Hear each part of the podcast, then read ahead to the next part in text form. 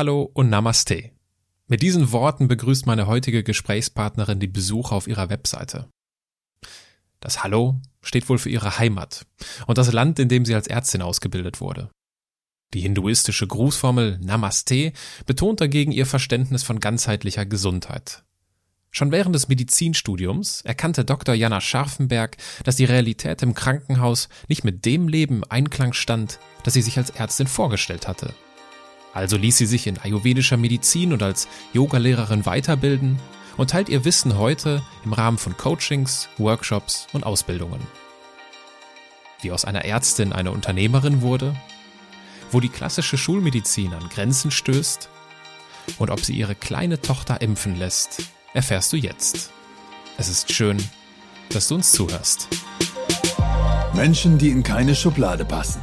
Geschichten voller biografischer Brüche. Inspiration, um neue Wege zu gehen. Auch Models können Doktor sein. Erfolgsmuster von Andersmachern. Der Podcast mit Wirtschaftswissenschaftler, Model und Berater Dr. Aaron Brückner bin ich immer noch der festen Überzeugung heute, hätte ich an einer anderen Universität studiert, hätte ich wahrscheinlich das Studium abgebrochen. Du morgen aus deiner Wohnung gehst und vom Auto angefahren wirst, wen möchtest du da gerne haben? Den Anästhesisten und Chirurgen, die das den ganzen Tag machen? Oder möchtest du, dass ich vorbeikomme und dir ein paar ayurvedische Kräuter bringe?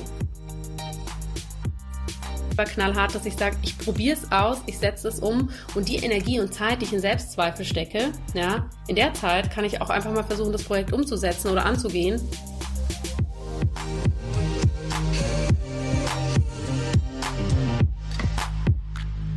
Jana, herzlich willkommen in meinem Podcast. Im Wittener Medizinstudium welches dir ja als äh, Alumna der Uni Witten-Herdecke sehr bekannt ist, gibt es ja das sogenannte POL, das praxisorientierte Lernen.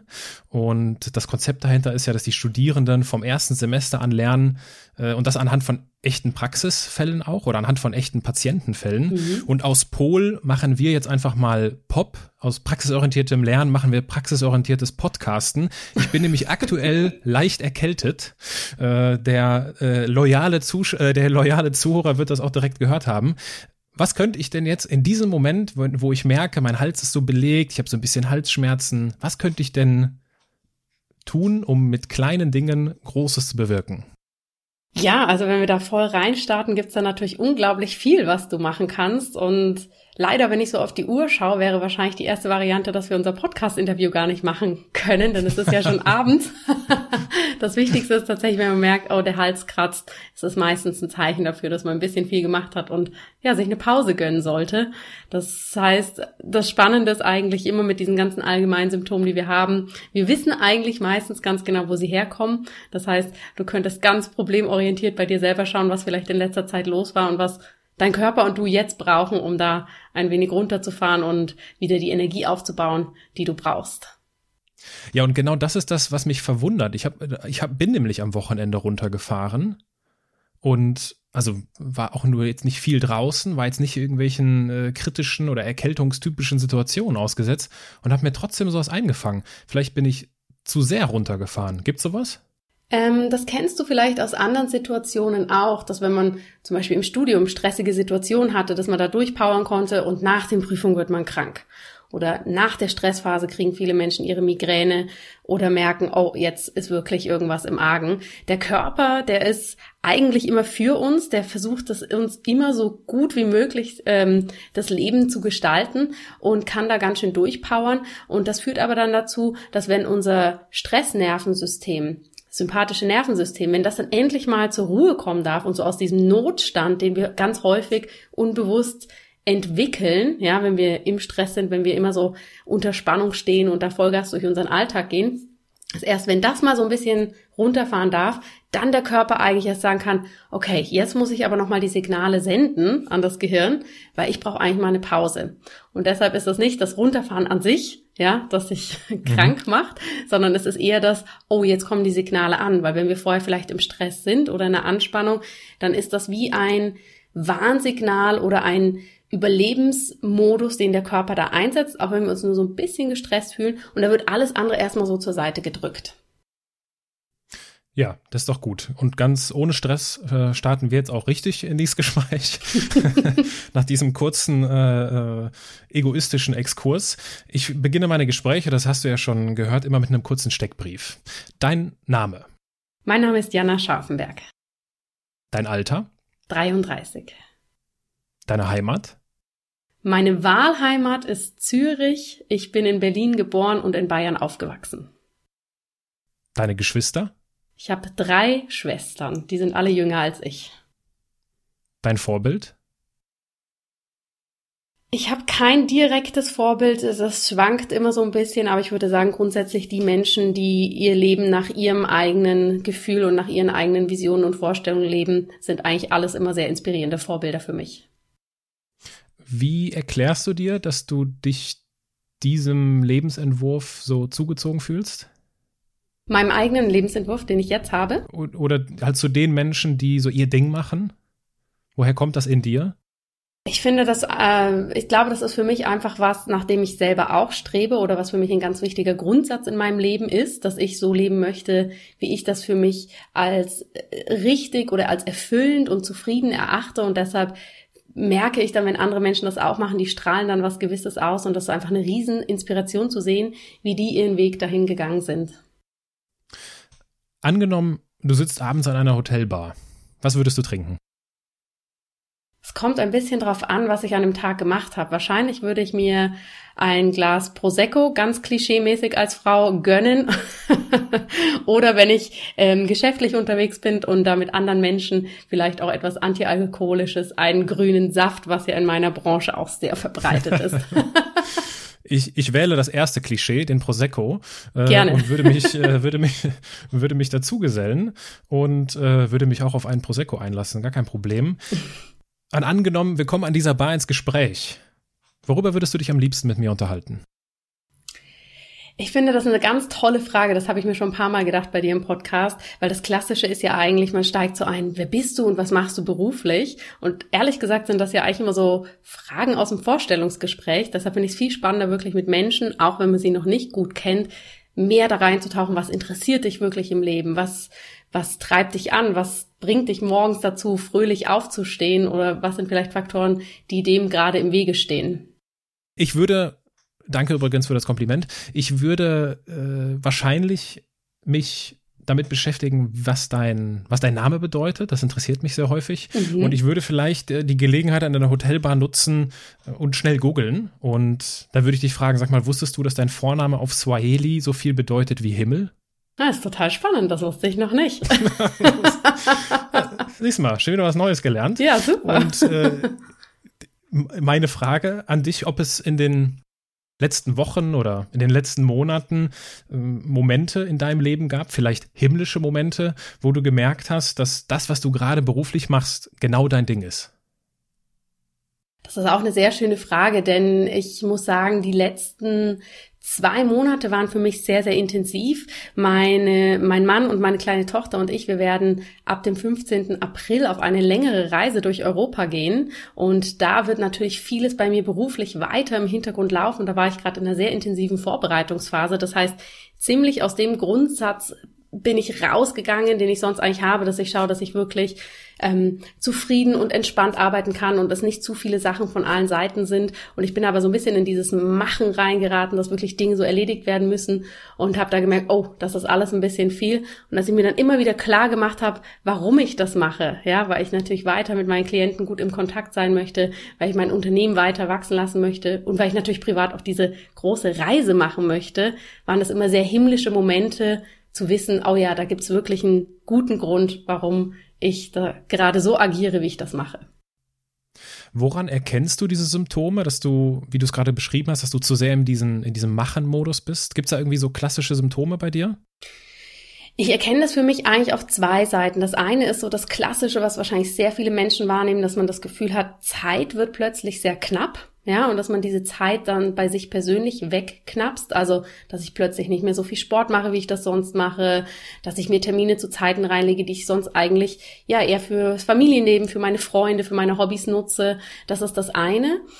Und das andere ist, ich merke dann, dass ich in meiner äh, verschiedenen Arbeitsprojekte oder meine unterschiedlichen Aufgaben, die mein Leben in der Arbeitswelt so bestimmen, sehr effektiv rangehe, dass ich wirklich sage, okay, das muss ich jetzt erledigen, das muss ich in diesem Zeitraum machen und dann sollte das aber auch wirklich passen und mehr quasi eine Art innere Checkliste habe, eine To-Do-Liste, das ist weggestrichen, jetzt habe ich das erledigt und nicht mehr so sehr in dieses Gefühl komme, okay, das ist jetzt ein Projekt, das macht mir Freude, da möchte ich mich voll reingeben, da möchte ich vielleicht auch nochmal gewisse Dinge nachlesen oder ne, mit ein bisschen Zeit und Muße vorbereiten. Und tatsächlich, wenn diese Projekte dann auch beendet sind, die auch genießen, ja, und jetzt war das eher so, dann renne ich gleich zum nächsten. Und das sind so diese zwei Faktoren, ich sag mal, das eine ist so das Äußere, ich einfach merke, oh, ich habe gar keine Zeit für nichts, ja, der Klassiker, wenn alle mal sagen, ich bin so gestresst, das habe ich für mich auch gespürt und das andere aber innerlich, dass ich mehr in diesem Erledigungsmodus bin und gar nicht in diesem Kreationsmodus, sage ich mal. Das finde ich schön, weil bei mir ist der Erledigungsmodus so ein Standardmodus. Also so, so funktioniere ich. Mhm. Deswegen die Frage, die ich mir gerade stelle, ist das, ich meine, natürlich ist das, ne, das kann ja bei jedem anders sein, ist ja völlig klar. Nur ich stelle mir gerade die Frage, ist das, ist das ein Entweder-Oder oder ist das ein sowohl als auch? Also kann ich erfüllt eine Checkliste abhaken? Jetzt ganz blöd formuliert. Also das glaube ich definitiv und ich glaube, wir tragen beide immer beide oder alle Menschen tragen beide Pole ja. immer in sich. Ne? Das ist das eine ist die Erfüllung, das andere ist die Effizienz. Natürlich, wenn mich ein Projekt erfüllt, sollte es trotzdem effizient sein. Der Klassiker ist ja, mit dem du dich auch gerade groß auseinandergesetzt hast, ein Buch schreiben. Das ist erfüllend, aber es sollte irgendwo natürlich auch Struktur und ähm, Effizienz haben, weil sonst werden wir das Manuskript niemals abgeben. Ja? ja, aber ich merke einfach, wenn ich zu sehr von dem einen Pol in dieses sehr abhakende, erledigende reinrutsche, ohne mir dieses Bewusstsein immer wieder zu holen. Oh wow, das, das war jetzt toll und das mache ich. Ich schreibe ein Buch, weil mich weil mir das Freude macht, weil ich da kreativ sein möchte, sondern dass in, in den Modus geht, boah, bis heute Abend sollten aber 20 Seiten geschrieben sein, sonst bin ich nicht in meinem Zeitplan. Ich meine eher das. Und ich glaube, auch wenn du sagst, du bist da eher im Erledigungsmodus, du machst ja trotzdem hauptsächlich die Dinge, die dich erfüllen, ja, und wirst das ja. aus dem Grund wahrscheinlich auch trotzdem integriert haben. Genauso wie ich auch das Machen und Erledigen integriert habe, sonst wäre ich da ja heute gar nicht, wo ich heute stehe. Mhm. Ich würde gerne, du sprichst an das richtige Thema an, das Buch. Äh, dein Buch kommt ja Ende Mai, glaube ich, raus. Mhm. Ähm, handelt ja von so deinem Steckenpferd, wenn ich das richtig verstehe, ne? das Thema Ayurveda, worüber wir natürlich auch noch sprechen wollen jetzt im weiteren Verlauf dieses Gesprächs. Wenn du aber ein Buch über dein gesamtes Leben schreiben müsstest, wie würde der Titel lauten? Das ist eine schöne Frage. Ich glaube, der würde, auch wenn dieser schöne Satz schon von einem großen, ähm, von einer großen Sportmarke in den USA besetzt ist, würde wahrscheinlich wirklich heißen Just Do It. Ja, Einfach die Dinge angehen, nicht zu viel drumherum überlegen, sich nicht im Kopf so viele Hürden bauen, warum Dinge nicht funktionieren können und was wäre wenn, sondern einfach sagen, ich leg da mal los und schau mal, wie sich das anfühlt und schau mal, was dabei rauskommt. Und wenn das nicht so funktioniert, ist das kein Fehler, sondern ähm, ein Learning. Deshalb denke ich, just do it oder einfach machen, wenn wir es auf Deutsch sagen wollen, würde es wahrscheinlich ganz gut treffen. Just do it, einfach machen, finde ich gut. Von wem würdest du das Vorwort schreiben lassen? Von wem würde ich das Vorwort schreiben lassen?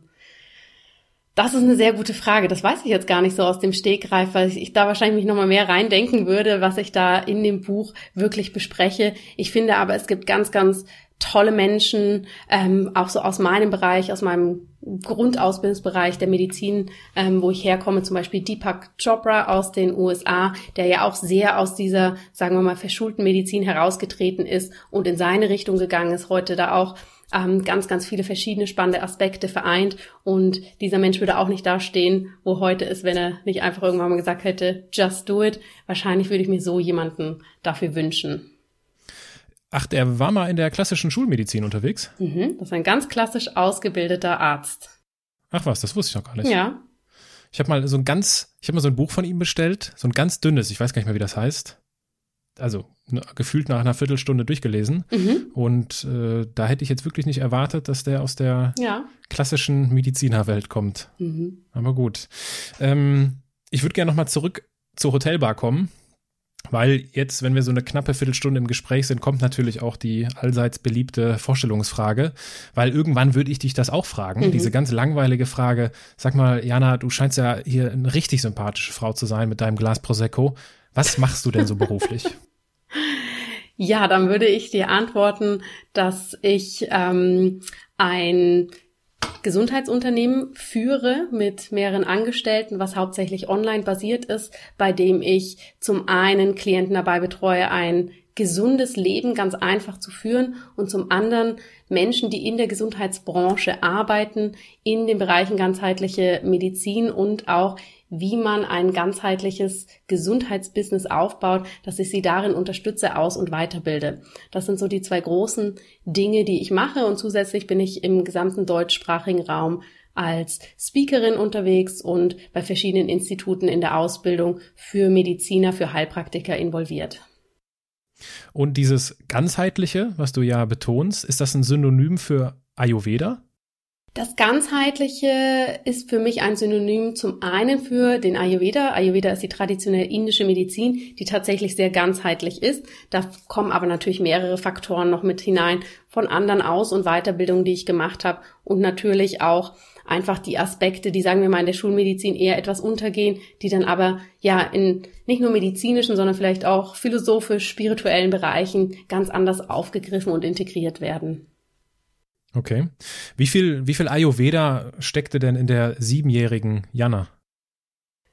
Ich glaube, so viel wie in allen anderen Kindern auch. Und das ist eigentlich ganz schön viel, weil der Ayurveda geht ja davon aus, dass wir alle in uns eine ganz, ganz große intuitive Weisheit tragen, dass wir für uns eigentlich sehr gut wissen, was uns gut tut, dass wir wissen, wie wir authentisch leben können und was wir auch in welchen Momenten des Lebens brauchen. Und wenn wir Kinder anschauen, mit sieben ist man dann vielleicht schon sehr geprägt von äußeren Faktoren, aber wenn wir Kinder allgemein anschauen, die verstellen sich ja meistens nicht, die wissen genau, wann sie Hunger und Durst haben, wie viel sie essen möchten, denen ist es egal, wie die Kleidung ausschaut, die können sich stundenlang mit dem beschäftigen, was ihnen Freude macht. Die bewegen sich ganz natürlich.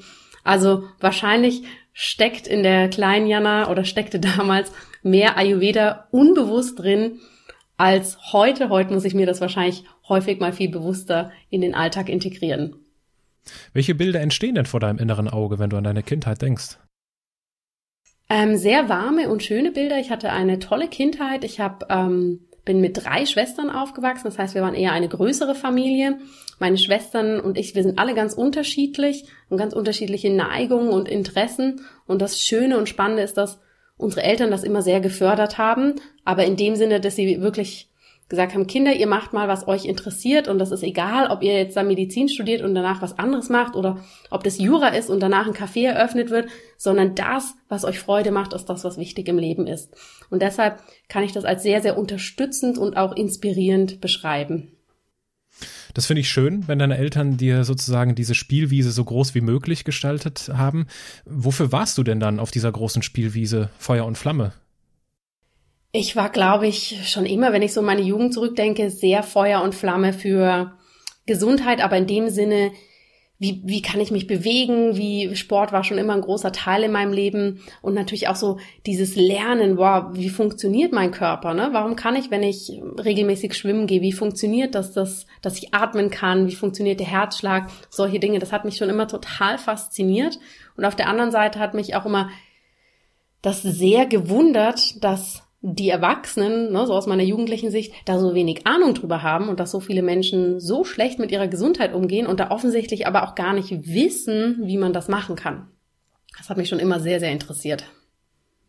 Gibt es da eine Situation, an die du denkst oder die dir jetzt einfällt, wo du das, wo du genau das erlebt hast, wo du dir genau diese Gedanken gemacht hast? Aus der Kindheit und Jugend jetzt nicht gerade direkt, aber ich weiß noch, dass mir aus dem Studium da eine Situation ganz klar nochmal so im Kopf geblieben ist. Das war, als wir dann im ersten, zweiten Semester, also ganz am Anfang waren und da mal mit in der Klinik mit den Ärzten durch die ähm, Patientenzimmer gelaufen sind und dann ein Patient da war, der ein äh, Diabetes hat, also eine Zucker Krankheit, ja, wo es ja viel darum geht, wie ernähre ich mich, wie kann ich da mit Sport und anderen Dingen wirklich in meine eigene Kraft kommen und mich gesund halten. Und diesem äh, Patienten wurde aufgrund der Zuckererkrankung musste leider ein Teil vom Fuß amputiert werden, weil das Gewebe einfach kaputt war. Und dann ist das erfolgt und danach waren die Ärzte da und ähm, dann hat der Patient gefragt, ja, was kann ich jetzt für mich machen? Und die Ärzte waren, ja, einfach, einfach weiter die Medikamente nehmen. Und der Patient war ja, und kann man sonst noch was machen? Und die Ärzte waren etwas hilflos und sagen, uh, da kommt dann die Ernährungsberaterin. Und der Patient war, ja, aber was hat denn Ernährung jetzt damit zu tun? Und da stand ich wirklich da und dachte, wow, wie können jetzt von beiden Seiten da solche, so eine Kommunikation stattfinden, ja, dass beide Seiten eigentlich gar nicht wissen, wie man damit umgehen kann. Und das war für mich wirklich so der erste Punkt, wo ich dachte, bin ich hier eigentlich richtig? Ist das das, was ich mir da so vorgestellt habe? Oder bin ich hier eigentlich für mich gerade im falschen Film? Be bevor wir zu dem Punkt kommen, wo du dir die Frage stellst, ob du im falschen Film bist, war denn das Medizinstudium dann so ein logischer Schluss, nachdem du dich ja für dich für solche gesundheitlichen Dinge früh interessiert hast? Oder gab es auch Alternativen? Sagen wir mal so, wie das so ist, wenn man da so 18, 19 ist und überlegt, oh, wie soll es denn nach der Schule weitergehen? Meistens hat man ja da noch gar nicht so viel inneren Drive oder Ideen, was man machen kann. Mir ging das, mir ging das zumindest so. Für mich war das deshalb sehr naheliegend. Auch Medizin wäre ja spannend. Das ist für mich greifbar. Da geht es um Gesundheit. Da kann ich Menschen helfen. Ich konnte mir so ungefähr vorstellen, was ein Arzt macht. Und deshalb habe ich das dann damals entschieden. Und das Spannende bei dem Medizinstudium ist ja, dass man dafür sehr, sehr gute Abiturnoten braucht, um da einen Platz zu bekommen. Und für mich, und da kommen wir wieder zu diesem Just Do It zurück, für mich war das so, oh, ich habe zwar gute Noten, aber ich habe jetzt nicht diese exzellenten Noten, ähm, die man dafür braucht. Und das war für mich aber einfach so, ich probiere es einfach, ich bewerbe mich, habe dann relativ schnell gemerkt, mh, hm, so einfach funktioniert das nicht. Dann bin ich auch wirklich dreieinhalb Jahre habe ich ähm, eine Pause gehabt zwischen Abitur und dann dem tatsächlichen Studienbeginn, bei dem ich durch die Welt gereist bin und da auch meine Yogalehrerausbildung im Ausland gemacht habe, in äh, China schon die traditionell chinesische Medizin kennengelernt habe und dann ging es quasi erst mit dem Studium los. Das heißt, da haben sich dann schon so ein paar Komponenten geformt. Aber für mich war das ehrlich gesagt im Kopf so klar, ja, irgendwann wird das mit dem Studium schon passieren und ich muss mich da jetzt nicht stressen. Ähm, und ich habe mir auch gar nicht so wirklich Alternativen überlegt, ob ich dann einen anderen Heilberuf anfangen soll. Das glaube ich jetzt so retrospektiv war nie so eine so eine große Frage für mich, ehrlich gesagt. Herumgereist? Äh, du hast von einem, du hast von einem Ashram gesprochen. Bist du alleine gereist? Ähm, die meiste Zeit schon. Das hat sich, also ich glaube, jeder, der schon mal länger reisen war, weiß, dass alleine Reisen dann rela äh, irgendwann relativ wird, weil man immer irgendwelche Leute kennenlernt. Aber doch, ich bin eigentlich alleine gestartet und habe auch mir das immer relativ offen gehalten, habe gesagt, jetzt gehe ich mal zwei, drei Monate dahin und dann schaue ich mal. Ich habe das natürlich kombiniert. Ich bin dann immer wieder irgendwo mal hin, habe da ein bisschen Geld verdient für die nächste Reise, bin dann weiter auf die Reise. Aber doch groß, im Großen und Ganzen war das dreieinhalb Jahre. Ähm, für mich unterwegs sein in den unterschiedlichsten Konstellationen dann am Ende des Tages. Das klingt nach einer massiv prägenden Zeit. Das war sehr prägend. Also das hat mir sehr, sehr viel mitgegeben. Ne? Zum einen habe ich kulturell ganz, ganz viel aus verschiedenen ähm, Regionen de, der Erde kennengelernt, aber auch ich glaube, es war natürlich für mich auch das erste Mal, dass ich ganz auf mich gestellt war. Ja, das ist man ja vorher, wenn man zu Hause eingebunden ist, zur Schule geht, also da in verschiedenen sozialen Systemen unterwegs ist, hat man das ja eigentlich nicht. Das war sehr, sehr prägend. Das war auch sehr, sehr spannend und ja, es war dann für mich tatsächlich eher wieder so ein Umschwung in so ein soziales Gefüge zu kommen an der Universität, sich da wieder einzufinden und ähm, gar nicht mehr so auf sich gestellt zu sein. Wenn, wenn du dich für einen Ort, den du in diesen dreieinhalb Jahren besucht hast oder an einem der, an einen der Locations, wo du gewohnt hast, wenn du dich für einen dieser Spots entscheiden müsstest, wo du dein restliches Leben verbringen müsstest, welcher Ort wäre das? Mm, das ist eigentlich ein Ort, wo ich zwischendurch immer mal wieder nur ganz kurz war und der gar nicht weit weg ist. Das ist hier in den Schweizer Bergen, wo ich auch immer noch sehr, sehr viel hinfahre. Ja, das war auf der Reise immer mal wieder zwischendurch bin ich dahin zurückgekehrt, habe da ähm, mal ein paar Wochen oder Monate gearbeitet, um wieder ein bisschen Geld in die Reisekasse zu spülen. Und das ist eigentlich so ein, so ein Kraftort für mich. Die Berge, die Natur, das mag ich sehr gerne. Aber natürlich gibt es unglaublich viele tolle Orte auf dieser Welt, die da wahrscheinlich auch noch sehr spannend wären. Du hast ja schon davon gesprochen, von deinem Medizinstudium und ich hatte es ja ganz am Anfang auch schon verraten. Du bist ja Wittner Alumna und aus dem Wittner Dunstkreis gibt es jetzt ja schon mittlerweile einige spannende Gäste hier in meinem Podcast. Ich denke da vor allem an die Folge 13 mit Manuel Dolderer, der mit der Code University in Berlin Bildung anders denkt oder die Folge 24 mit Dr. Usadel, dem Handtaschendoktor oder die Folge 26 mit Dr. Konrad Schilly, weil ohne ihn würde es unsere wunderbare Universität gar nicht geben. Mhm. Du bist, du bist die erste Alumna von, von Witten in, in meinem Podcast und deswegen natürlich auch die Frage an dich. Warum Witten? Also ich glaube, warum Witten war in erster Linie, als ich gemerkt habe, wow, mit den Abiturnoten, das ist einfach dann doch irgendwann ein sehr, sehr langer Weg. Das hat mich natürlich auch dazu gebracht, ne, wie du das immer so schön sagst, anders denken, anders machen. Was gibt es noch für Wege? Und darüber bin ich, glaube ich, auf die Universität Witten überhaupt erst aufmerksam geworden, als ich gesucht habe, was gibt es für mich für Möglichkeiten. Und fand es dann sehr, sehr spannend, ja, wie das medizinische Curriculum aufgebaut ist, wie die ganze Uni sich präsentiert, was die Grundwerte sind. Das hat mich extrem angesprochen. Und darüber habe ich auch erstmal angefangen, das erstmal zu reflektieren. Aha, was heißt denn das, wenn eine Universität sagt, wir müssen das eigentlich so anders machen, um gute Mediziner auszubilden. Was ist denn dann vielleicht im Rest des, ähm, ja, in normalen Studiengängen, in den staatlichen Studiengängen, was ist denn da vielleicht ähm, so der Grundkonsens? Und das hat mich dann so angesprochen, dass ich dann tatsächlich gedacht habe, da bewerbe ich mich, das möchte ich machen.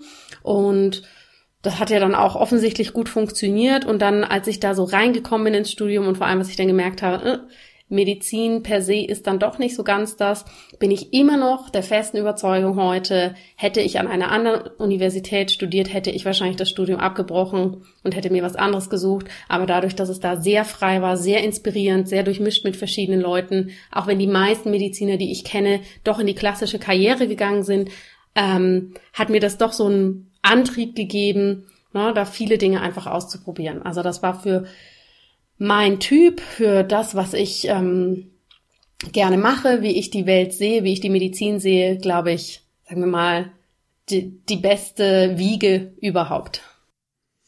Ja, als äh, Vivi habe ich es äh, zumindest so ein bisschen mitbekommen. Also die, die Klaviatur in der Medizin ist doch groß, oder? Also es, es gibt da nicht auch irgendwie traditionelle chinesische Medizin und Ayurveda gibt es da mit Sicherheit auch, oder? Sagen wir mal so, das, äh, es hat natürlich ein Riesenspektrum, in, dass man in verschiedene Bereiche reinschnuppern kann. Das wird natürlich auch sehr gefördert, so wie das Curriculum aufgebaut ist, so wie man auch sich auf die Prüfung vorbereitet, wie man freie Zeit hat. Ähm, das wird schon sehr angeregt, dass man da in verschiedene Bereiche schnuppert. Ja, das auf jeden Fall. Das hat mir damals auch sehr viel Inspiration gegeben und die Möglichkeit, da in viele Dinge tiefer hineinzutauchen. Nichtsdestotrotz sind naturgemäß viele Menschen, die in Witten jetzt auch Medizin studiert haben, in den sehr klassischen Weg gegangen, weil das für sie, glaube ich, auch damals die Motivation war, Medizin zu studieren. Ich denke aber, ohne da jetzt alle natürlich zu kennen, dass das wahrscheinlich weiterhin, Gott sei Dank, sehr offene Ärzte sind, die zumindestens die verschiedenen ähm, naturheilkundlichen Bereiche oder vielleicht anders denkenden Konzepte ähm, ja etwas offener annehmen können, als das vielleicht manch anderer, der an einer anderen Universität war, wo sehr klar formuliert wird, die Wissenschaft und die Medizin ist das Einzige und daneben gibt es nichts, was leider, leider in manchen Fakultäten doch immer noch sehr vorherrschend ist. Wie ist das denn jetzt bei dir? Also ist das so wie bei Deepak Chopra oder wie auch immer man seinen Namen richtig ausspricht, dass er sozusagen aus der klassischen Welt vollständig in diese, ja, weiß ich nicht, alternative Welt äh, umgeschlagen ist? Oder bist du in beiden Welten unterwegs? Wie ist da so deine Überzeugung?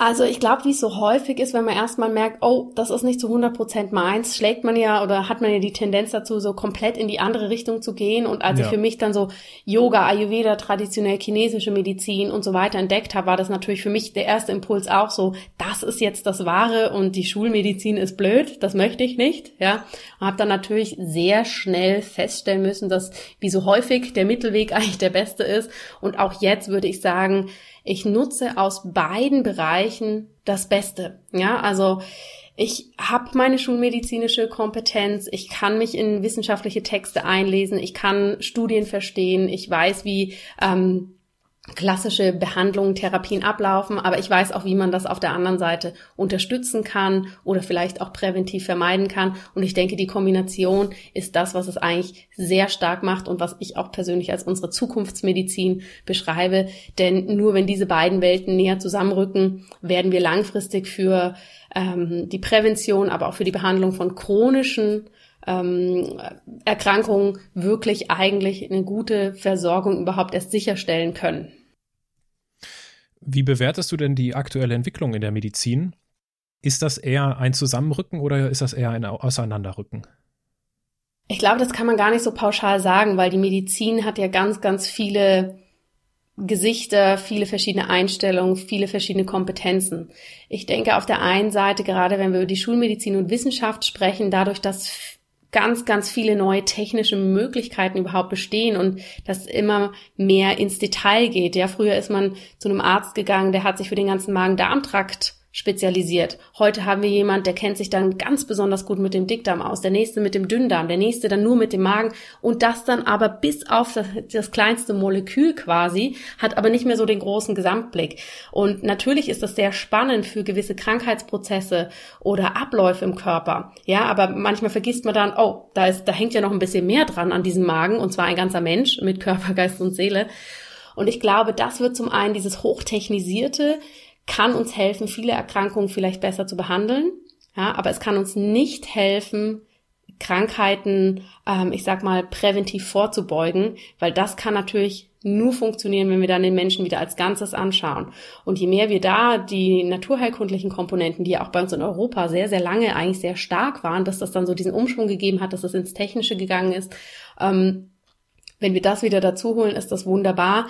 Und je nachdem, in welchem Bereich du gehst, ich denke, im chirurgischen Bereich werden wir uns mehr in das Technische, in dieses sehr Wissenschaftliche weiter reinfuchsen, weil da können wir damit auch Großartiges bewirken.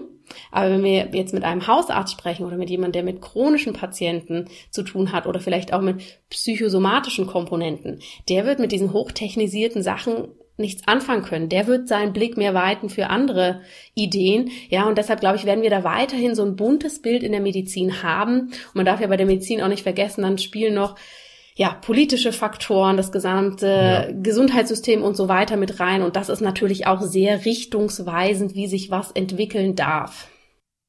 Mhm. Wann stößt denn aus deiner Sicht oder aus deiner Erfahrung die klassische Schulmedizin an Grenzen? Ich glaube, die klassische Schulmedizin stößt immer dann an die Grenzen, wenn der Patient nicht mehr mit einem klassischen Symptom kommt. Ja, sobald mhm. das, sagen wir mal, so aus dem Lehrbuch oder so aus dem normalen, durchschnittlichen Weg, wie das geht, herausfällt, wird es schwierig. Als Beispiel, wenn jetzt jemand ein Magengeschwür hat und die klassische Schulmedizin weiß, oh, da kann ich was geben, um die Säure zu hemmen, dann kann ich den Test machen, ob da die und die Bakterien da sind, dann mache ich das. Funktioniert bei vielen wunderbar. Wenn das aber nicht die Grundlage ist, sondern vielleicht etwa ein, eine Stresskomponente, die irgendwo im Kopf da ist und die das die ganze Zeit befeuert, dann wird die klassische Schulmedizin da irgendwann sagen, das ist wahrscheinlich psychisch, da können wir nichts machen ja, und der Patient steht dann da und sagt, ich bilde mir das doch alles gar nicht ein, das ist doch da, was soll ich denn jetzt machen? Ja, also sobald es diese, sagen wir mal, diese große Autobahn verlässt an Symptomen, die wir wunderbar im Griff haben können und es mehr so diese Nebenstraßen eingeht, da wird die Schulmedizin dann doch eher etwas hilflos. Und wenn wir uns die alternative Medizin anschauen, ab welchen oder bei welchen Themenbereichen wird die alternative Schulmedizin hilflos? Die alternative Medizin, denke ich, ist sehr, sehr stark im präventiven Bereich. Also sie kann sehr viel dabei unterstützen, können wir gesund bleiben. Ja, also wenn, wenn du morgen zum Hausarzt gehst und sagst, was kann ich denn so machen, damit ich keine Halsschmerzen bekomme, ja, der wahrscheinlich sagen, öh, ja, ein bisschen ausruhen und das und das. Aber für ihn ist es viel mehr die Comfort Zone, wenn er dir sagen kann, oh, bei Halsschmerzen kannst du die Lusttabletten nehmen, weil das macht die Schmerzen weg. Ja? Und ich glaube, bei der Alternativmedizin oder bei der Komplementärmedizin ist es eben, die können in dem präventiven Bereich sehr viel machen, die können auch unterstützend bei vielen Erkrankungen viel machen. Aber als kleines Denkspiel für dich, wenn du morgen aus deiner Wohnung gehst und vom Auto angefahren wirst, wen möchtest du da gerne haben? Den Anästhesisten und Chirurgen, die das den ganzen Tag machen? Oder möchtest du, dass ich vorbeikomme und dir ein paar ayurvedische Kräuter bringe? Ja. ja. Also ich glaube, für alles, was akut ist, was sehr wo wir diese Reparatur auch brauchen. Da ist die Schulmedizin wahnsinnig stark, die Komplementärmedizin nicht. Aber für diese soften Faktoren drumherum, die uns ja als Menschen auch alle ausmachen und unsere Gesundheit, ist dann wiederum die Komplementärmedizin wunderbar. Jetzt wird diese Diskussion ja häufig wie so ein Religionskrieg geführt. Äh, auf der einen Seite die Komplementärmedizin und auf der anderen Seite die klassische Schulmedizin. Und nur weil etwas alternativ ist, heißt das ja auch nicht, dass es gut ist. Wie ist das denn bei dir? Wie unterscheidest du in deinem Leben, in deiner beruflichen Entwicklung, wenn du etwas liest oder wenn du von, von etwas Neuem hörst, ob das jetzt heilen kann oder Humbug ist? Mhm. Ja, da geht's schon mal ne, ganz spannend los. Ist das eine Alternativmedizin? Also sehen wir das als Alternative zur Schulmedizin? Ist das komplementär? Also ist das zusätzlich oder ist das ganzheitlich, dass das die Schulmedizin mit einfließt? Ne, diese Begriffe wabern auch immer sehr undefiniert, sage ich mal, durch die Gegend. Ähm, wenn ich was lese, äh, für mich sind das verschiedene Faktoren. Natürlich zum einen also was ist der Anspruch dahinter? Wo, wo sind diese Informationen erhoben worden? Und auch die klassischen Studien, die wir haben, die aus der Schulmedizin kommen, die müssen wir natürlich auch immer kritisch anschauen. Weil wenn da steht, das Medikament macht das und das und das, ja, kann den Blutdruck senken, dann sagt es mir aber auf der anderen Seite nicht unbedingt, dass auch die Lebensqualität von dem Patienten besser ist. Ich weiß nur, dass der Blutdruck gesenkt ist. Ob der jetzt noch irgendwelche wahnsinnigen Begleitsymptome hat oder es ihm total schlecht geht, ähm, das weiß ich nicht unbedingt. Und genauso ist es andersrum, wenn ich etwas sehe, was in der Komplementärmedizin, sagen wir mal, sehr gehypt wird, ja, muss ich natürlich auch dahinter schauen, wo kommt die Information eigentlich her? Gibt es da irgendeine Art von Untersuchung oder ist jetzt einfach, weil alle sagen, ach, die Pflanze wirkt so antientzündlich und kann uns helfen, gesünder zu werden, dass alle da diesem heiligen Gral hinterherrennen. Ich glaube, wir brauchen da so ein bisschen wie die linke und rechte Gehirnhälfte. Ne? Das eine ist, mhm was ist wirklich bewiesen in Anführungsstrichen und das andere ist, wo sehe ich aber auch bei meinen Klienten und Patienten tatsächlich eine Wirkung ganzheitlich, auch wenn ich die vielleicht nicht komplett erklären kann, dass das Enzym mit dem zusammenhängt und dann das macht, sondern wenn der Klient sagt, hey, mir geht's da wirklich besser durch, dann ist das für mich ein mindestens genauso wichtiger Faktor wie eine Studie, die mir das auch sagt. Mhm. Gab es denn, ich fand das, äh, den Begriff Heiliger Gral fand ich gut. Äh, Gab es denn mal sowas, wo du dachtest oder wo sich das so ja, äh, herausentwickelt hat in der Komple Komplementärmedizin? Das ist hier der, das Neue, das ist das, äh, das ist der neue Heilige Gral, wo du irgendwann gemerkt hast, ja, okay, ich dachte das am Anfang auch, aber ganz ehrlich, es stimmt nicht. Hast du irgendwie ein konkretes Beispiel für? Ähm, ich glaube, sowohl egal ob in der Schulmedizin oder Naturheilkunde, es gibt immer mal wieder was, was total gehypt wird und wo man dann denkt, oh, das ist es jetzt, das machen wir, ja. Und dann merkt man mit der Zeit, natürlich mit der Erfahrung, mh, hm, es kann für viele Leute helfen, aber nicht unbedingt für jeden, weil ich glaube, der heilige Gral ist wie in vielen anderen Bereichen eine, eine Illusion, ja. Es wird niemals etwas geben, egal in der Natur, egal in der Wissenschaft, was uns alle komplett gesund macht, weil da sind wir alle so unterschiedlich. Aber doch, es gibt immer mal wieder Bereiche, wo man sagt, ah, okay, das ist jetzt gerade, wird jetzt gerade sehr gehypt und da muss man wirklich einfach mal gucken, wie sich das entwickelt. Das gibt's immer wieder. Das ist, glaube ich, der normale Gang. Und natürlich durch diese ganze Verfügbarkeit auch in den sozialen Medien oder sehr viele mm, ich sag mal, selbsternannte Gesundheitsexperten, die dann dazu auch noch, ähm, ja, ihr Sprachrohr haben, macht das natürlich für mich, aber natürlich vor allem für Menschen, die nicht im Gesundheitsbereich tätig sind, nicht unbedingt leichter, da durchzublicken was macht denn jetzt Sinn und was nicht. Dann will ich ein ganz kontroverses äh, Thema mal ins Feld führen. Impfungen. Impfungen. Wie lange hast du Zeit? Ausreichend. Ja, Impfungen ist ein spannendes Thema und ich glaube, hier dürfen wir nicht vergessen, dass das mittlerweile ein hoch emotionalisiertes Thema ist. Also du kannst Google nicht aufmachen, ohne absolute Impfgegner und absolute Impfbefürworter zu finden. Und ich glaube, ich möchte und kann hier gar keine Meinung dazu abgeben. Das ist sehr persönlich, das muss jeder für sich entscheiden. Ich glaube, das Wichtigste ist, dass man sich hier einfach eine Arzt des Vertrauens sucht, der einen da sehr neutral über Risiken und Möglichkeiten aufklärt. Weil es bringt mir, ich habe selber eine zweijährige Tochter, es bringt mir nichts, wenn ich mich abends hinsetze und auf Google schaue, soll ich jetzt gegen Masern impfen oder nicht? Und dann finde ich dramatische Einzelfälle, die mir erzählen, wie schlimm die Masern sind und andere dramatische Einzelfälle, die mir sagen, was die Impfung eventuell gemacht hat. Sondern es ist am. Ende des Tages, muss man da wirklich jemanden haben, der einem das erklären kann. Und das ist ein unglaublich großes Feld. Und ja, auch da gibt es keinen heiligen Gral. Ne? Das ähm, muss man dann wirklich einfach in, in, der, in der Einzelsituation für sich entscheiden, was macht da Sinn. Aber hast du, ist, ist deine Tochter geimpft? Ähm, ja, meine Tochter ist geimpft. Wir wohnen hier in der Schweiz. Das heißt, wir haben so ein bisschen anderes Impfschema, sage ich mal, als in Deutschland. Also da werden Impfungen einfach so ein bisschen anderen Zeiten gemacht.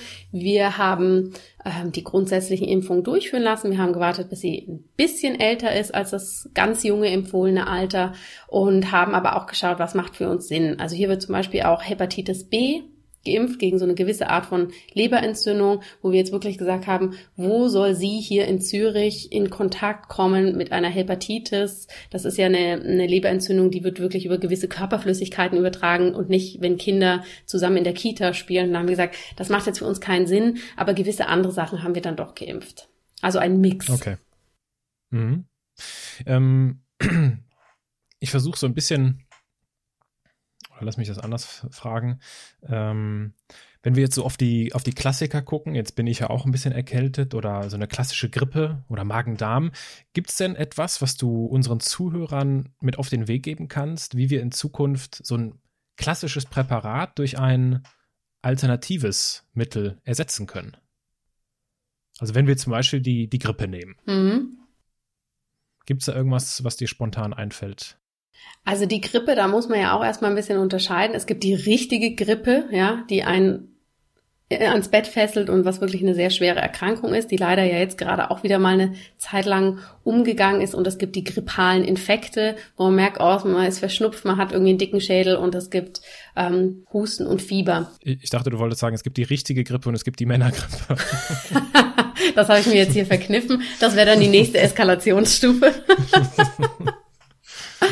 Aber allein da fängt schon an, ne? dass man wirklich, ich denke, sag mal, früher ist sehr schnell sehr viel Antibiotikum gegeben worden, wo man einfach mittlerweile auch weiß, oh, das hilft natürlich auch nur, wenn es ein bakterieller Infekt ist und nicht, wenn es Viren sind. Und wenn du jetzt da so eine Schnupfnase hast und der Hals zu ist, können das auch, ist es auch sehr wahrscheinlich, dass das Viren sind. Und da bringt es dir zum Beispiel gar nichts, wenn du Antibiotikum nimmst, weil das ist ähm, sozusagen das falsche Mittel für das, was da bei dir gerade los ist. Und ich glaube, was einfach sehr, sehr spannend ist und was gerade ja immer mehr in den Fokus rückt, ist tatsächlich, wie so die ganze Darmflora, also das Mikrobiom, die Bakterien im Darm, wie die zusammenhängen mit ganz, ganz vielen Komponenten im Körper, also mit unserem Stoffwechsel, mit dem Wohlbefinden, ähm, mit dem Gewicht, mit verschiedenen Neurotransmittern und das natürlich muss man sich bedenken, wenn man Antibiotikum nimmt, macht das auch diese Bakterien kaputt. Und es wurde lange so ein bisschen missachtet, so, ja, ja, das baut sich dann schon wieder auf. Aber das ist so individuell bei jedem von uns, dass das wirklich was wäre, zurückhaltend mit Antibiotikum und anschließend wirklich die Darmflora, das Mikrobiom wieder gut aufbauen, da es einfach sehr zentral ist. Das wäre jetzt so ein Beispiel. Ich glaube, so eine Pauschalantwort für alle verschiedenen Symptome gibt es nicht. Was man sich, glaube ich, immer mal wieder in den Kopf rufen darf, der Körper macht sich eigentlich selber gesund und diese Mittel sind teilweise wunderbar, weil sie uns den Weg dahin erleichtern oder etwas beschleunigen, ja. Aber das ist, äh, das ist das, ein gutes Beispiel dafür sind Kopfschmerzen. Ich nehme eine Kopfschmerztablette, die machen ja nicht die Kopfschmerzen weg. Sie sorgen einfach dafür, dass ich sie temporär nicht spüre. Ja? Und das heißt nicht, ich sollte Kopf, äh, bei ständigen Kopfschmerzen eine Tablette nehmen und trotzdem weiter so arbeiten, wie ich das mache ohne da die Ursache zu ändern. Das heißt, jeder kann eigentlich für sich mal so ein bisschen schauen, was könnten da die wahren Ursachen für sein und was kann ich jetzt für mich tun, um da entgegenzuwirken, was nicht heißt, dass man nicht zwischendurch mal eine Tablette nehmen darf, um Gottes Willen. Ja, äh, das mit der Ursachenforschung, das finde ich auch gut. Ähm, das ist setzt aber voraus, dass ich äh, natürlich weiß, wovon ich da rede. Und ich habe bei der Vorbereitung auf unser Gespräch mir so deinen Blog angeschaut, bin äh, durch äh, Podcast-Folgen äh, gerauscht und da sind mir so ein paar, sind mir so ein paar Begriffe hängen geblieben oder aufgefallen, wo ich einfach keine Ahnung hatte, was das, was das ist. Und deswegen gibt es die ganz spontane Rubrik was in aller Welt? Und äh, ich, ich werfe dir jetzt, ich werfe dir einfach so ein paar Begriffe zu und du darfst uns gerne erläutern, was sich dahinter verbirgt. Da bin ich immer gespannt. Das ist jetzt ein großer Test, ob ich ob du deinen Content parat hast. Ob ich, ob ich meine Sachen kenne. also, ähm, was in aller Welt ist Face Reading? Face Reading ist was ganz Spannendes. Das ist das Gesicht lesen. Das ist, ich glaube, da sprichst du eine Podcast-Folge an, die ich mit einer ähm, Schamanin und traditionell chinesischen Medizinexpertin gemacht habe. Und es gibt tatsächlich in der traditionell chinesischen Medizin einen Bereich, die sehr genau sich das Gesicht anschauen. Wir kennen das vielleicht noch, dass manche Ärzte die Zunge angucken ja, und da oder vielleicht das Auge, die Iris ja. anschauen und da Sachen lesen können. Und das Face Reading aus der chinesischen Medizin schaut sozusagen nochmal mehr das Gesicht an. Also da würde jetzt wirklich äh, geguckt werden, wo du, ich kann bei dir jetzt keine Falten sehen, aber wenn du welche hättest, wo wären diese? Die gibt's, keine Angst. wie ist das Kinn geschnitten? Wie sind die Lippen? Wie ist die Zunge? Und so weiter. Und das kann da davon ausgegangen wird, dass das Gesicht mit all den Organen und Energiebahnen im Körper verbunden ist, dass man da sehr, sehr viel dran ablesen kann. Okay. Dann kommen wir zum nächsten Begriff. Also, ich kenne jetzt ja Ayurveda so ein bisschen, aber äh, was, das folgende kannte ich jetzt noch nicht. Was in aller Welt ist New Age Ayurveda? New Age Ayurveda, das ist ähm, von der Frau Dr. Harsha Gramminger. Das ist eine ganz tolle Schulmedizinerin, die den Ayurveda zusätzlich als zweites Standbein für sich gefunden hat. Und sie hat einfach gesagt, oder sie hat diesen Begriff geprägt, weil sie Ayurveda sehr, sehr traditionell in Indien gelernt hat und dann voller Motivation zurück nach Deutschland gekommen ist und gemerkt hat, oh, so kann ich das gar nicht umsetzen bei meinen Patienten, ja, weil vieles funktioniert dann doch nur im indischen Raum, weil da einfach die soziale Struktur, die Lebensmittel, mh, mm, kulturelle Einstellungen anders sind. Und aus diesem Grund hat sie gesagt, wir brauchen einfach eine, ein neuzeitiges Ayurveda, was wir hier für uns im Westen anwenden können. Und das hat sie mit dem Begriff New Age Ayurveda geprägt. Also das hat nichts aus der Ästhetik okay. oder aus der Kosmetik als Hintergrund, sondern tatsächlich eher das, wir brauchen da ein neues Zeitalter des Ayurveda. Okay. Was in aller Welt sind Vitalpilze? Vitalpilze, auch ein schönes Thema. Ähm, es gibt gewisse Pflanzenstoffe, und gewisse Wurzeln und Pilze, die wir als Adaptogene bezeichnen. Das heißt, das sind Stoffe in diesen Pflanzen, die in unserem Körper sehr ausgleichend wirken können, die uns helfen können, Stress zu bekämpfen, die uns helfen können, den Stoffwechsel zu unterstützen. Und das machen zum Beispiel Pilze, die wir Vitalpilze nennen, weil sie sehr, sehr viel von diesen Vitalstoffen enthalten.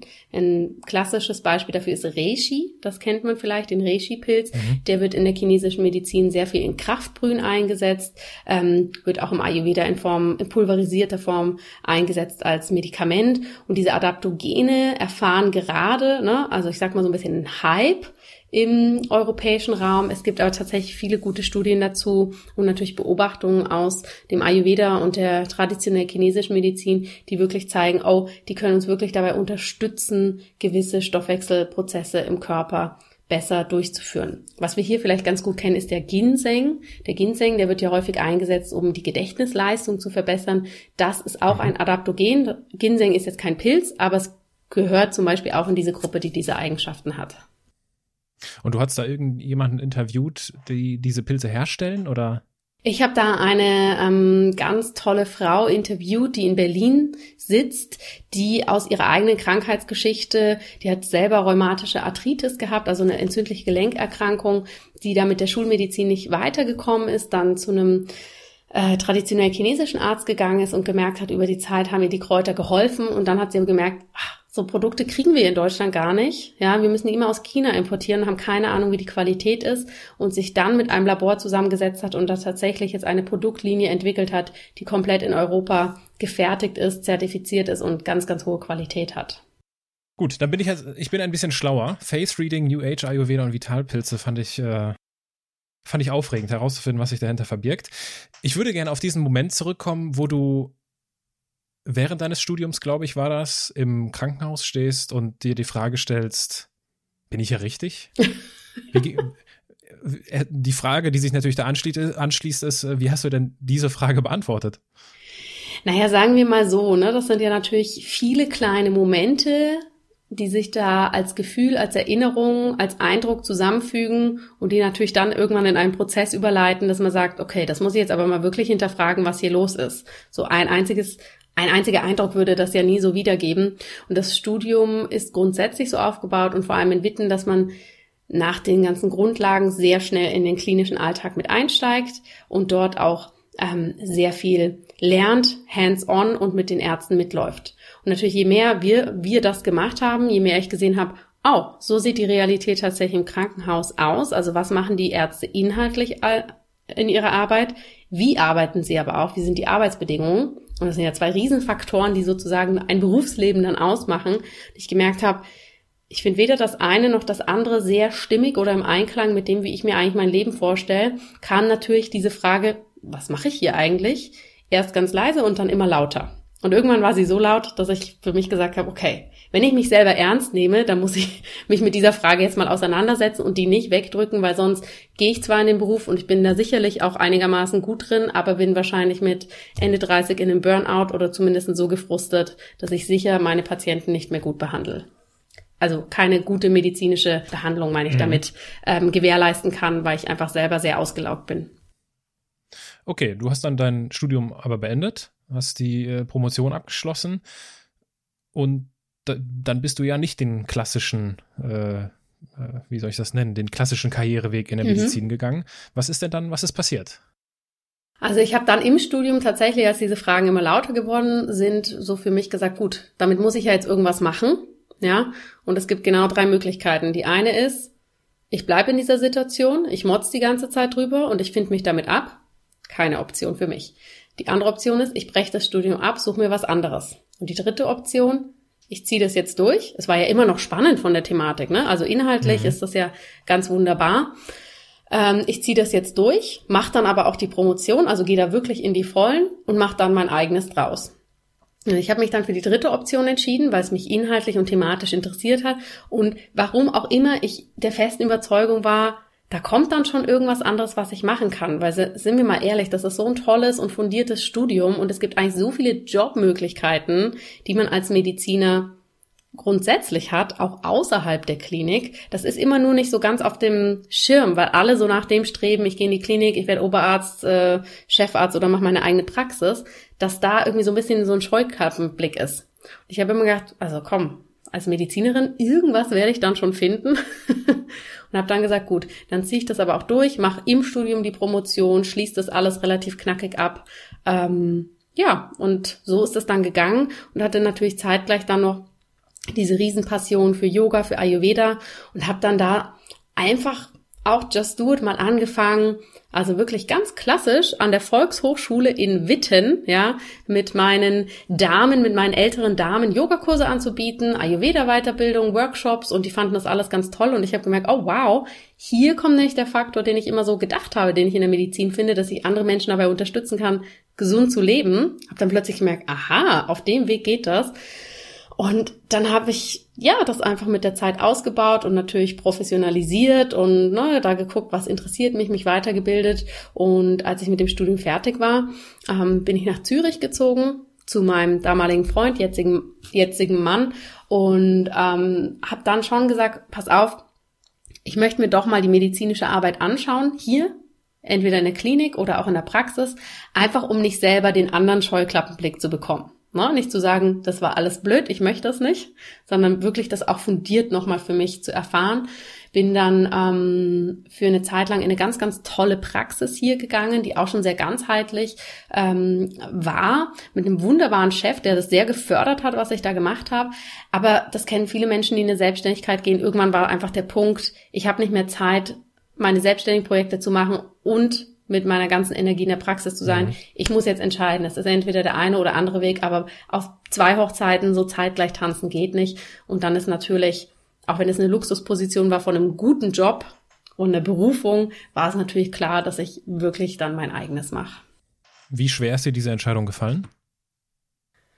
Also innerlich ist sie mir eigentlich überhaupt nicht schwer gefallen, weil als ich für mich gemerkt habe, meine Sachen funktionieren und ich habe da ähm, großes Potenzial und möchte es ausbauen, war das eigentlich klar. Es ist mir einfach, sagen wir mal, auf dieser emotionalen Ebene etwas schwerer gefallen, weil das Team da einfach sehr gut war und weil da auch eine große Wertschätzung da war. Und ja, es tut einem ja dann doch leid, wenn man dann, sagen wir mal, solche Perlen in der Medizin findet, ja, und eigentlich auch weiß, man, man würde da auch sehr gut reinpassen, dann da trotzdem sozusagen ein Nein zu geben, um sich selbst ein Ja zu geben.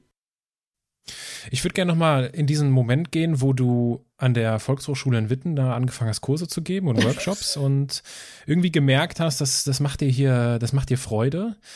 Wie wichtig war es dir denn grundsätzlich, das eigene Gefühl zu spüren? Ey, das, ich fühle hier gerade sowas wie Erfüllung. Oder auf der anderen Seite dieses Feedback von außen. Also, dass die Teilnehmer sagen, boah, Mensch, Jana, das ist to toll, das haben wir noch nie erlebt.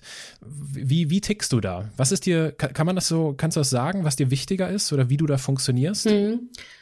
Ähm, das ist eine sehr schöne und spannende Frage. Also ich glaube, vorherrschend ist natürlich mein inneres Gefühl, dass ich merke, und das kennst du wahrscheinlich auch, dass man so zur richtigen Zeit am richtigen Ort ist und genau das macht und dann fühlt sich das auch alles so einfach an, ja, dass man wirklich so Situationen hat, so, habe ich das jetzt wirklich gerade so machen können? Wow, hier einfach so ein Workshop oder toll, ist das jetzt einfach so aus mir herausgekommen, dass man einfach merkt, das ist, darf sich alles so leicht anfühlen. Das ist mir natürlich schon sehr, sehr wichtig. Und natürlich ist es schön, wenn Teilnehmer sagen, boah, hey, das war super, das haben wir so noch nie erlebt. Das ist für mich aber tatsächlich sehr extern. Ne? Das bestärkt mich eher darin, ah, ich habe das jetzt inhaltlich und didaktisch gut aufgezogen. Aber ich glaube, wenn man seine Kunden oder seine Menschen, mit denen man arbeitet, wenn man die sehr mit sehr viel Präsenz bei der Sache sieht, merkt man auch die, die wirklichen Veränderungen.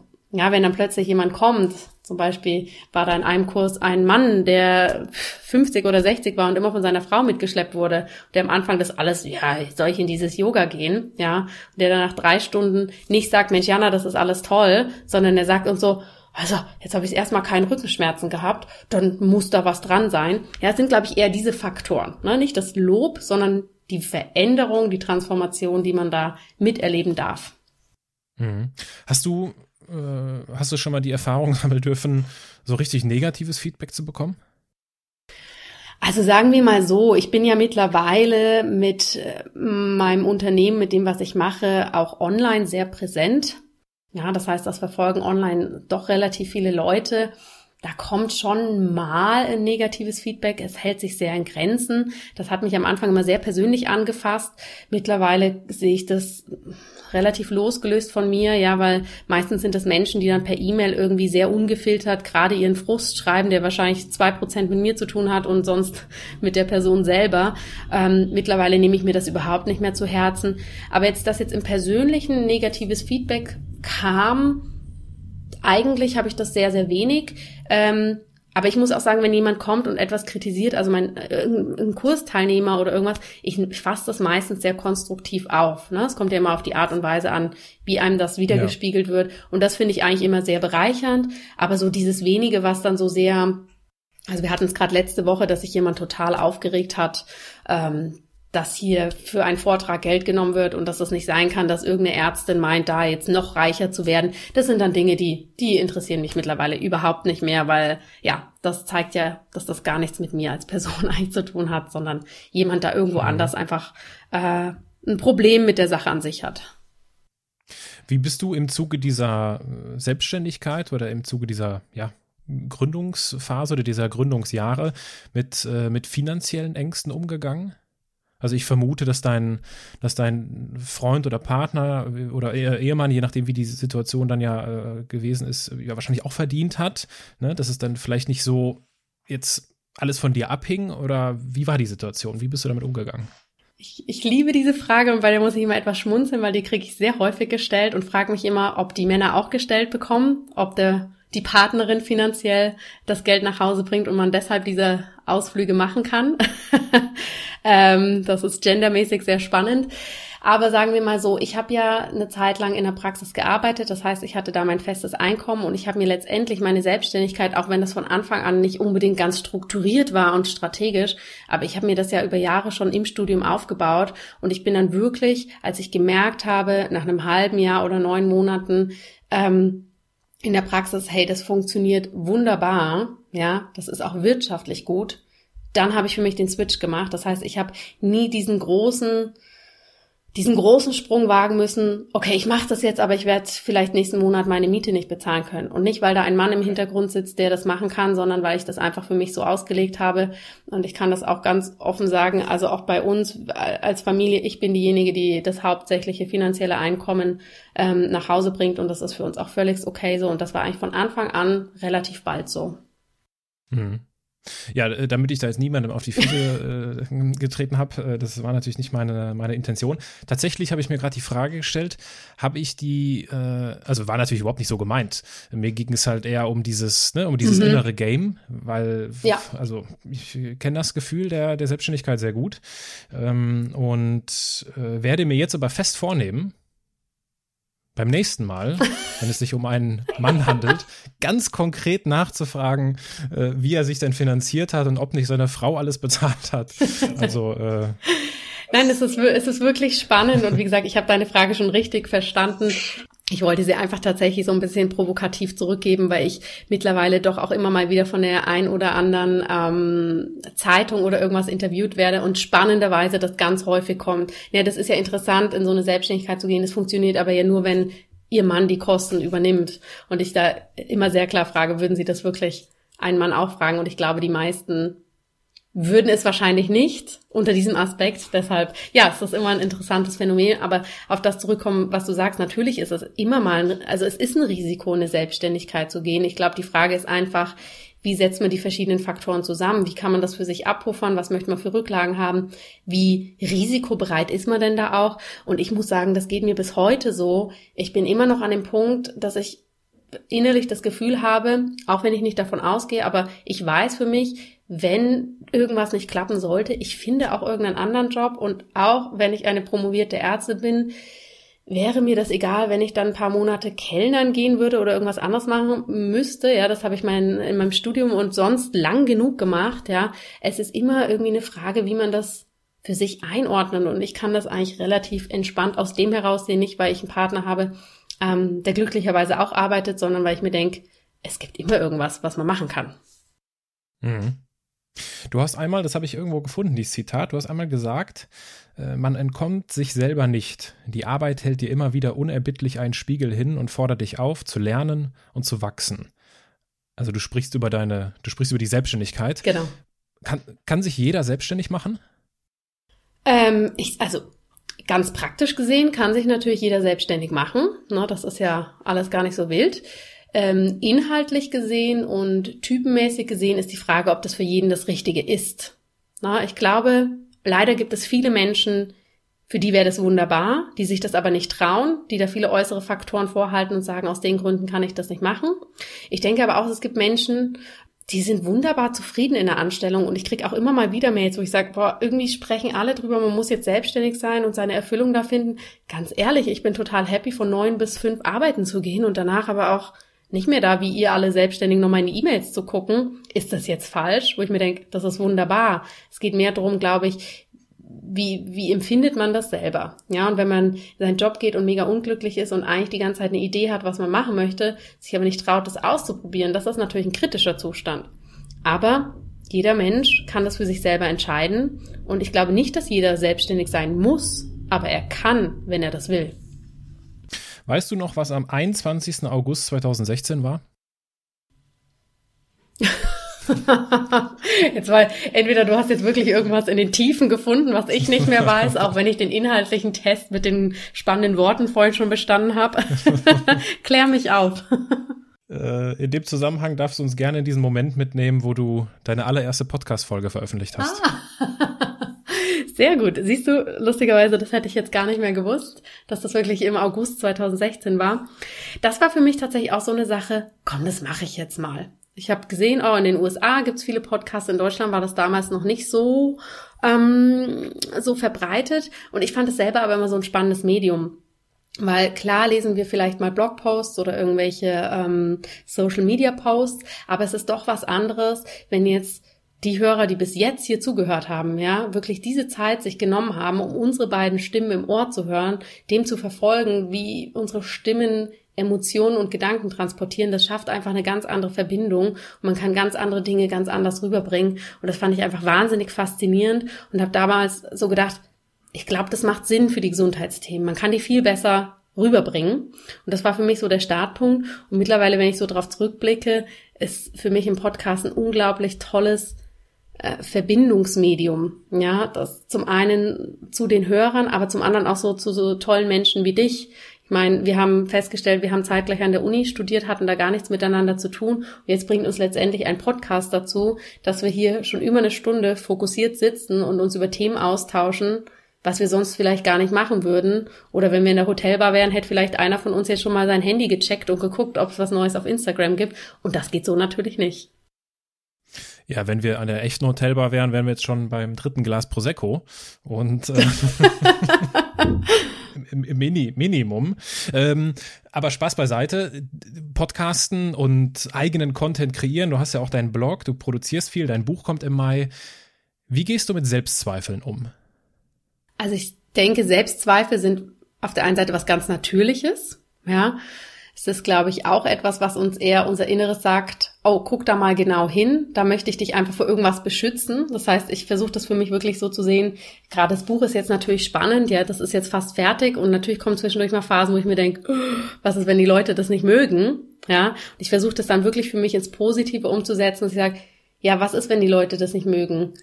Danke, dass ich mich dass ich so quasi, dass es mir so wichtig ist, ja, dass das bei meinen Klienten und Kunden, dass das für die ein Mehrwert ist, dass ich einfach das Beste aus mir herausholen möchte. Das heißt, ich versuche es umzudrehen und auch hier just do it. Ich bin da wirklich mittlerweile einfach für mich selber knallhart, dass ich sage, ich probiere es aus, ich setze es um und die Energie und Zeit, die ich in Selbstzweifel stecke, ja, in der Zeit kann ich auch einfach mal versuchen, das Projekt umzusetzen oder anzugehen und gucken, ob die überhaupt äh, gerechtfertigt sind. Das hört sich jetzt so easy an. Das habe ich sehr lange und sehr intensiv über meine Selbstständigkeit gelernt und sicher auch mit gewissen Coaches angeschaut, diese Themen, weil, ne, was du vorhin auch gesagt hast, das Zitat, die Selbstständigkeit fordert einen immer wieder raus, hinzuschauen, an sich zu wachsen, hält einem knallhart den Spiegel vor. Die zeigt einem natürlich auch knallhart, wo man selber vielleicht so seine Baustellen hat, die man dann doch mal, ja, etwas intensiver anschauen darf, alleine oder auch mit professioneller Unterstützung, um daran zu wachsen und auch ähm, seine Selbstständigkeit oder sein Unternehmen wachsen zu lassen. Ja, Stichwort, äh, Stichwort Wachstum. Wenn du einem unserer Zuhörer oder einer Zuhörerin drei deiner Podcast-Folgen ans Herz legen dürftest, welche wären das? Es kommt, glaube ich, so ein bisschen drauf an, was äh, die Hörer am meisten interessiert. Ich glaube, was eine sehr spannende Folge ist, ist, ähm, da weiß ich jetzt die Nummer gerade nicht, aber ich habe vor ein paar Monaten eine gemacht, Behind the Scenes, wo ich wirklich mal erzählt habe, wie mein Weg war. Also ähnlich wie, wie die Fragen, die du mich jetzt gefragt hast. Ähm, die denke ich sehr hörenswert, nicht weil meine persönliche Geschichte so spannend ist, aber glaube ich einfach, viele Menschen sehen, oh, wo stehe ich jetzt? Was mache ich jetzt? Wie viele Menschen arbeiten in meinem Unternehmen? Wie groß ist mein Team? Wie viele Follower sind da auf irgendwelchen Kanal? Was ja alles total nebensächlich ist und sehen aber nicht, wie der Weg dahin war. Ja, und ich glaube, es ist einfach immer spannend, auch mitverfolgen zu können bis zu einem gewissen Grad, wie ist, wie ist denn das eigentlich gelaufen? Wie ist denn der Weg dahin gewesen? Weil ich bin ja nicht morgens eines Tages aufgestanden und habe gesagt, so jetzt wäre es mal toll, wenn fünf Menschen in meinem Team arbeiten, sondern das ist ja natürlich auch entstanden und hat viele Höhen und Tiefen mit sich gebracht. Also aus dem Aspekt ist das sicher eine spannende Folge. Und ähm, ja, was ist noch eine spannende Folge? Jetzt muss ich gerade selber überlegen. Ich habe eine Folge mit meinem Life-Coach, mit dem ich lange gearbeitet habe. Ashley Paquin heißt sie, wo wir eben drüber sprechen, wie man mit Ängsten umgeht. Das ist sicher zu dem Thema vorher sehr, sehr interessant. Und ich liebe all meine Interviews mit Menschen aus der Gesundheitsbranche so sehr, dass ich eigentlich die anderen auch alle gerne empfehlen möchte. Aber ich glaube, dass tatsächlich ähm, gerade die über New Age Ayurveda mit Dr. Harsha Gramminger sicher sehr, sehr spannend ist, denn sie zeigt sehr pragmatisch, wie wir Ayurveda hier umsetzen können. Mhm. Und wenn jetzt äh, einer der Zuhörer oder der Zuhörerinnen sich das anhört und inspiriert ist und sich sagt, Mensch, Podcasten, Warum bin ich nicht früher darauf gekommen? Ich will einen Podcast starten. Was würdest du dieser Person mit auf den Weg geben? Unbedingt umsetzen. Podcast ist ein tolles Medium. Also da wirklich äh, sich rantrauen und auch hier wirklich ähm, erstmal inhaltlich schauen, hey, was möchte ich denn mit der Welt teilen? Ja, dass wir wirklich da hochwertige und interessante Sachen liefern. Und ich bin überzeugt, jeder Mensch kann das, wenn er für sich weiß, für was er stehen möchte und was er in die Welt tragen möchte und sich auch von der Technik nicht abschrecken lassen. Denn ich glaube, es war noch nie so einfach wie heute, einen Podcast aufzunehmen, zu produzieren ähm, und auch zu vermarkten unterm Strich, also wirklich mit den Menschen zu teilen. Ja, ich glaube, das ist ganz wichtig. diese drei Aspekte, aber vor allem das, was, für was möchte ich denn da eigentlich stehen? Ja, dass die Leute, wie jetzt bei deinem Podcast, jede Woche oder jedes Mal, wenn der Podcast kommt, die Motivation haben, oh, ich bin total gespannt, wer heute wieder als Gast ist, der irgendwas anders macht. Na? Und wenn du jetzt aber morgen über dein persönliches Ereignis beim Face Reading sprechen würdest, wäre der Hörer vielleicht etwas irritiert. Na? Ja, kann ich nur bestätigen. Also diese Frage, wofür möchte ich stehen, äh, ist aus, ja, für jeden, der irgendetwas kreieren möchte, äh, hochrelevant und die Technik ist definitiv zu bewältigen. Kommen wir so langsam mit äh, dem großzügigen Blick auf die Uhr, ich überziehe nämlich gerade gnadenlos, äh, zum, zum Abschluss und zu unseren zwei ganz besonderen Rubriken dieses Podcasts. Das sind zunächst einmal die Halbsätze. Ich beginne einen Satz, du beendest ihn spontan, ob kurz oder lang, ist dir überlassen. Okay. Ganz in meinem Element bin ich, wenn ich das mache, was ich den ganzen Tag mache in meiner Arbeit. Wenn ich mehr Zeit hätte, dann würde ich noch mehr von dem machen, was mir Freude bereitet. Wenn ich nur noch eine Woche zu leben hätte. Würde ich ähm, das, was mir Freude bereitet, wahrscheinlich noch mal mehr mit ins Private nehmen und diese Zeit uneingeschränkt mit meiner Tochter verbringen. Dankbar bin ich besonders für meine gesunde Tochter und das wirklich privilegierte Leben, was ich oder wir hier in Europa führen dürfen und dass ich meine Berufung so leben kann, wie ich sie lebe. Die letzte Rubrik sind die Assoziationen. Jetzt wird es noch kürzer. Ich werfe dir einfach nur noch einen Begriff zu. So ähnlich wie bei eben. So ähnlich wie mit den Vitalpilzen läuft das jetzt. Mhm. Und äh, du kannst wieder spontan reagieren. Kurz oder lang, okay. dir überlassen. Globuli. Spannend. Lieblingsbuch. Immer ein anderes. Lebensglück. Gesundheit. Schweiz. Schön. Liebe Jana, in diesem Podcast geht es um die Erfolgsmuster von Andersmachern.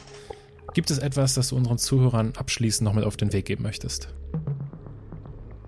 Wenn es um Erfolgsmuster geht, denke ich, ist es ganz, ganz wichtig, dass man wirklich auf sich hört, gerade wenn man irgendeine Idee hat, die man umsetzen möchte oder merkt, mich treibt irgendwas an, was einfach nicht dem konventionellen Leben entspricht, was vielleicht von außen auch erstmal Widerstand oder ein Belächeln mit sich bringt, dass man sich davon nicht abhalten lässt, sondern lieber auf die innere, wirklich wichtige Stimme hört, als auf diese tausenden Stimmen, die von außen auf uns einprasseln, so gerne mit Sätzen, das kann man doch nicht, das geht doch nicht, sondern dass man wirklich auf sich hört und ähm, sich selbst so ernst und wichtig nimmt in diesem Leben, was wir jetzt gerade auf dieser Erde haben, da das Beste für sich draus zu machen, was auch immer das heißen mag.